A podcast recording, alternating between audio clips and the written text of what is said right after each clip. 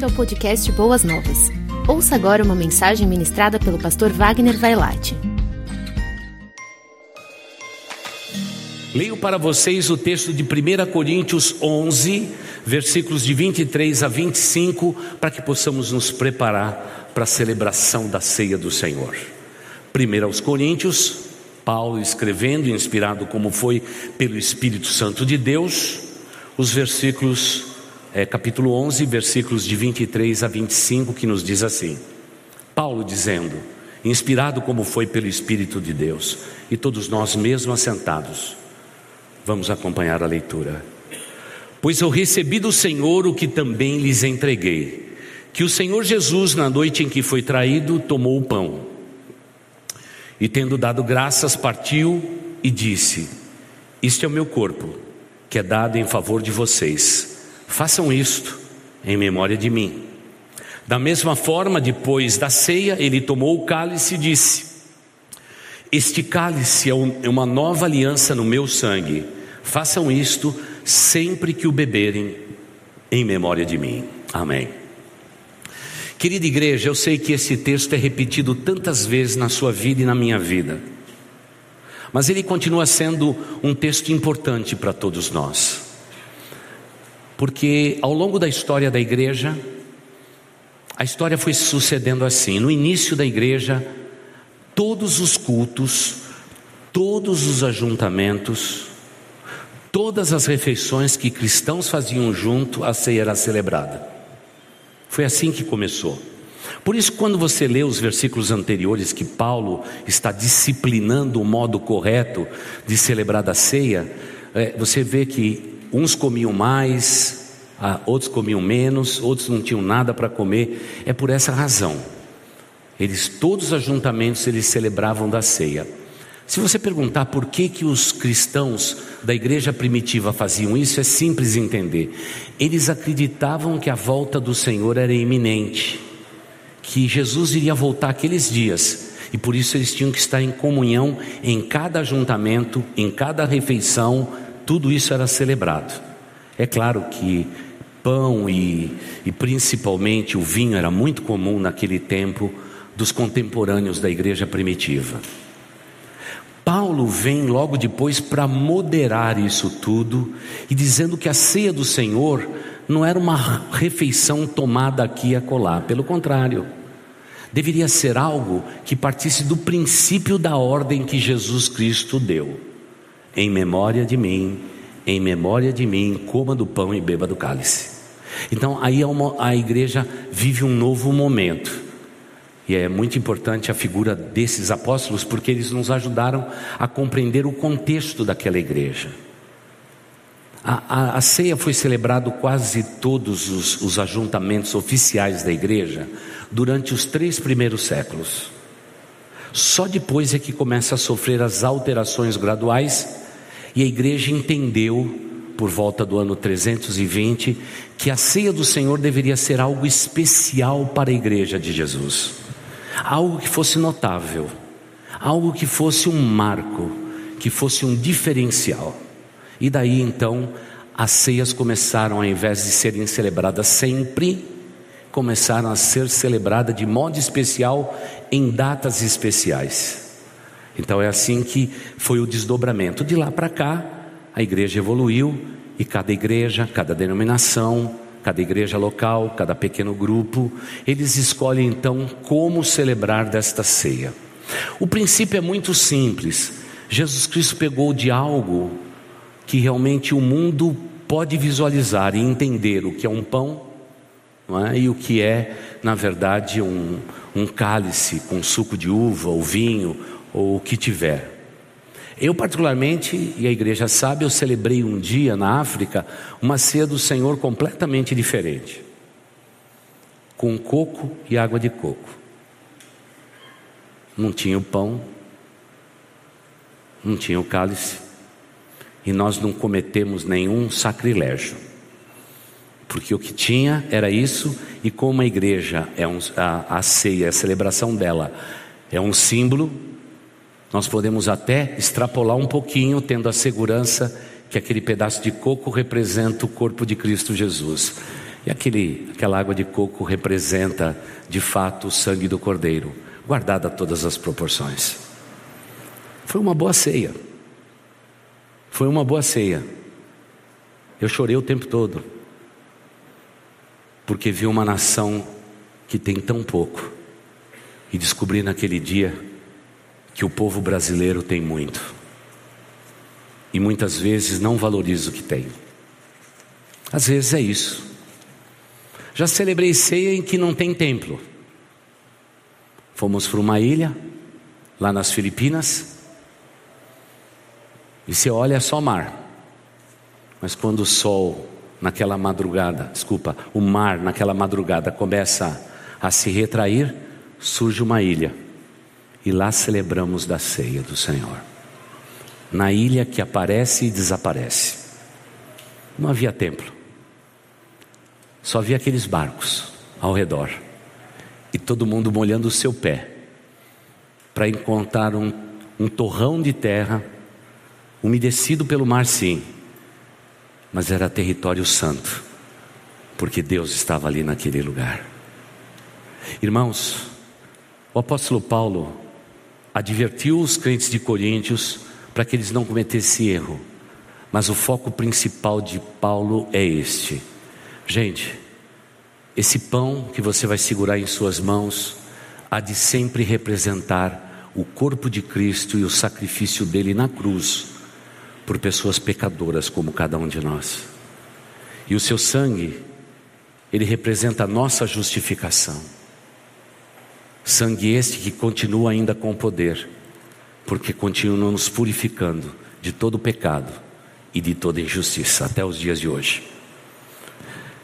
Mas quando eu olho para a celebração da ceia do Senhor, eu sou apaixonado por mesas.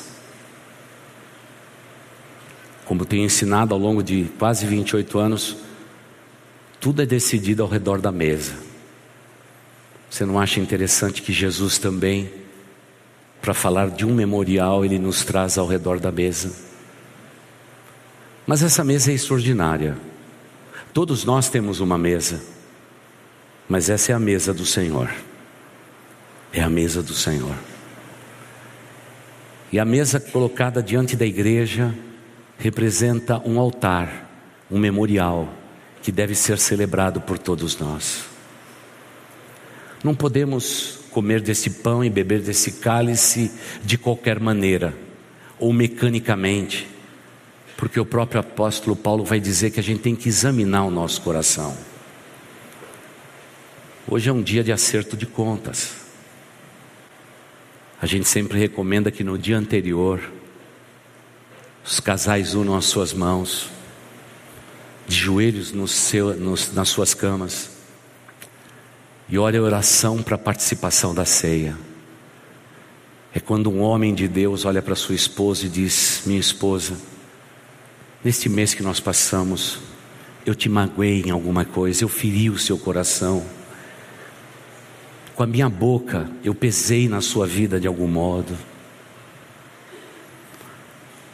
Do outro lado vem a esposa olhando para o esposo e dizendo: Meu marido, nós somos as colunas desse lar. Se as colunas não forem fortes, esse lar pode ser destruído. Eu magoei e feri o seu coração. Eu cometi algum erro que magoou a tua vida. Amanhã nós estaremos na casa do Senhor para celebrar desta ceia. É concertos, alianças que são renovadas. São pessoas examinando o seu coração, olhando para as suas iniquidades, para os seus erros, para os seus pecados e acertando as suas contas de joelho ali. E depois esse mesmo casal dá a mão um ao outro e diz ao Pai Eterno: Pai, se os meus filhos, se eles não têm orado ao Senhor, se eles não têm te buscado, eu entro na brecha da oração intercedendo por eles. Se eles se esquecerem de orar, nós estamos aqui na brecha da oração, pedindo que o Senhor abençoe a minha descendência sobre a face da terra. Irmãos, essa é a oração da emoção. quando a gente ora agora pelos filhos e ora pelos nossos netos, o nosso coração se desmancha. Essa é a oração certa para a celebração da ceia. Não é aquela oração, às vezes atribulada, precipitada, em que o, o pão está quase chegando, ou o cálice está quase chegando. Senhor Deus, perdoa a multidão dos meus pecados em nome de Jesus, amém. Irmãos, Deus não trabalha no atacado. Ele não está no Sam's Club, não está no açaí. Tá. Quando alguém diz assim, perdoa a multidão dos meus pecados, Deus diz lá do céu, meu filho, minha filha o sangue do meu filho Jesus Cristo pode purificar você de todo pecado e de toda injustiça, mas é no varejo. Diga para você e para o seu coração onde você pecou. Aí sim, você celebra desta ceia do modo correto. Ensine isso aos seus filhos, para que eles sejam específicos nas suas orações. Normalmente oramos no atacado. Senhor, pisei na bola, Senhor, foi mal, perdoa aí. Deus diz: ah, ah, ah, ah, não sou assim, eu não sou desse jeito. Eu quero que você, tocado pela tua consciência, pelo Espírito Santo que procede de mim, eu quero que você declare com seus lábios: E eu dos altos céus perdoo o teu pecado e a tua iniquidade. Por favor, nada de atropelos. Você já tinha que ter se preparado para chegar aqui. Então, se você não se preparou, pulou a lição de casa, não ora com a esposa, não ora com o esposo, não ora pelos filhos e etc. Então você tem um tempinho agora de mentalmente dizer: Pai, me perdoa. Eu tenho sido fraco na oração, fraco na intercessão. Me perdoa, me perdoa, me perdoa, me perdoa, me perdoa. E sabe o que Deus vai fazer? Deus vai perdoar o seu coração. O apóstolo Paulo, quando ele escreve o que ele escreveu, ele diz: o pão e o cálice são vitais nesse raciocínio, neste memorial. Mas por favor, não se esqueça, você faz isto como um memorial, como a placa reluzente da sua vida, que você come deste pão e bebe, e bebe desse cálice em memória de Cristo não em memória de você mesmo ou de você mesma, mas em memória de Cristo. É por isso, irmãos, que no culto da celebração da ceia, salvo raras oportunidades como tivemos hoje, que a gente precisa eleger alguém, e a gente precisa da grande parte das igrejas, da igreja para fazer isso, nós fazemos questão de que o culto do começo ao fim seja para atingir o teu coração e para você chegar à conclusão de que realmente Deus é a tua defesa, é o teu defensor, é o teu provedor, Ele é o Senhor deste memorial. E por último, irmãos, esta ceia, essa ceia não pertence a essa igreja, essa ceia é do Senhor. Não posso me assenhorar desse território. Já fui pastor de uma igreja em que a ceia era ultra restrita era só para os membros da igreja, em comunhão com a igreja. Irmãos, eu passava mal toda a ceia. A gente lutava tanto para ganhar alma para Cristo, e naquele dia a gente tinha que dizer para todo mundo que estava chegando para a igreja: dá licença, vocês vão sair agora da igreja, porque nós vamos fechar a porta e vamos celebrar a ceia do Senhor. Que momento era aquele? Que momento era aquele? Tanto é que quando aquela igreja me convidou para ser o pastor dela, eu corri para São Paulo. Porque eu não enxergo desse modo. A ceia do Senhor deve ser celebrada por todos aqueles que entregaram a sua vida a Jesus Cristo, já confessaram os seus pecados e estão em plena comunhão com a sua igreja. E esse é um tempo da gente perguntar, talvez na vida de muitos de vocês está faltando só a sugestão simples do batismo. Porque nós temos muitas pessoas aqui que entregaram a vida a Jesus. Está faltando o próximo passo. Se batize, venha fazer parte da igreja. Mas eu já fui pastor de pessoas e sou pastor hoje aqui de igreja, que a pessoa já aceitou a Jesus Cristo anos atrás e até hoje não se batizou, está conosco aqui, está do teu lado. Você pensa que já é membro da igreja, etc. Não é. Mas as portas sempre estarão abertas, porque a igreja tem que sempre abraçar a todos, sem exceção, para que possamos abençoar o mais o maior número de pessoas possíveis para fazermos a obra de Deus no tempo que Ele está nos permitindo. Mas esse para nós é um momento sério, é um momento maravilhoso, é um momento grandioso, é um momento de responsabilidade, é um momento de dizer: Senhor Jesus, estou de volta aqui à tua mesa. E a minha maior alegria é poder repartir deste pão e desse cálice com vocês. E eu gostaria que você, antes da gente celebrar, eu peço sempre uma viagem ao passado para que você possa se recordar da igreja onde você se converteu. Agradecer um dia como este aqueles que lhe ensinaram em primeiro lugar a palavra do Deus Altíssimo. Porque aquela igreja, aquele povo faz parte da vida da gente. A celebração hoje nossa, ela na verdade é uma onda que vem de muito tempo atrás. Para alguns outros, um tempo bem recente aqui mesmo. Mas como nós devemos ser gratos pelas igrejas por onde passamos, onde fomos abençoados. Ah, irmãos, como isso é valoroso. É claro que no tempo sem pandemia e sem contato muito físico, eu pedi até o absurdo de vocês trocarem de cálice um com o outro, para que vocês nunca se esquecessem que nós pertencemos também a uma outra família, a família espiritual que se espalha sobre a face da terra. Porque as igrejas ou celebram hoje, ou vão celebrar nos próximos domingos da sua ceia. Nós somos uma só família espalhada sobre a face da terra. E aonde eu vou, eu faço questão de saber se eu vou ficar um bom tempo lá, que dia que vai ser celebrada a ceia, para termos comunhão com outra igreja, com outro povo. É muito valoroso. Me lembro sim de um dia que levei meus filhos para Disney. Nós vivíamos nos Estados Unidos, a família ainda era pequena, e, eu fiquei sabendo que lá na primeira igreja batista de Orlando ia ter a ceia naquele domingo. Não era no primeiro domingo, mas era no segundo domingo do mês. Eu disse: Vamos celebrar a ceia. Você tem que ver a cara das crianças.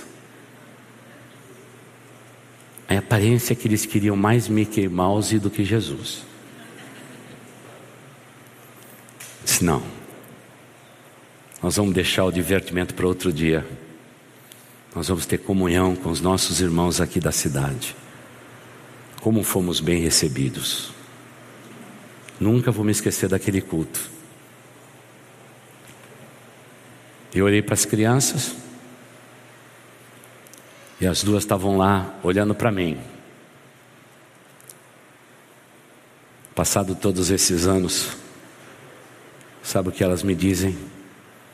Pai, muito obrigado, porque você sempre foi firme e nunca deixou os nossos olhos se desviar da cruz de Cristo. E hoje eu tenho o privilégio de ver meus filhos como uma verdadeira família sacerdotal, servindo ao Senhor em duas nações diferentes, para a honra e para a glória de Deus.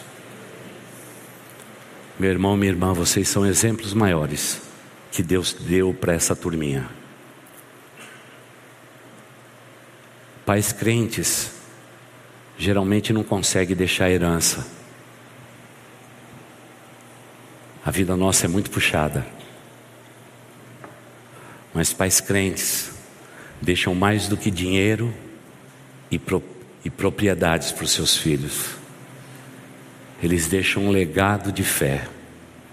Rogo a Deus que a minha descendência se lembre de mim como um homem de oração, um homem que amou a igreja de Cristo Jesus e a serviu. Porque esse é o maior legado.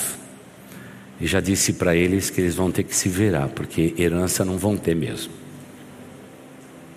Mas legado vale mais aos olhos de Deus do que toda prata, e todo ouro que você possa conceder aos seus filhos.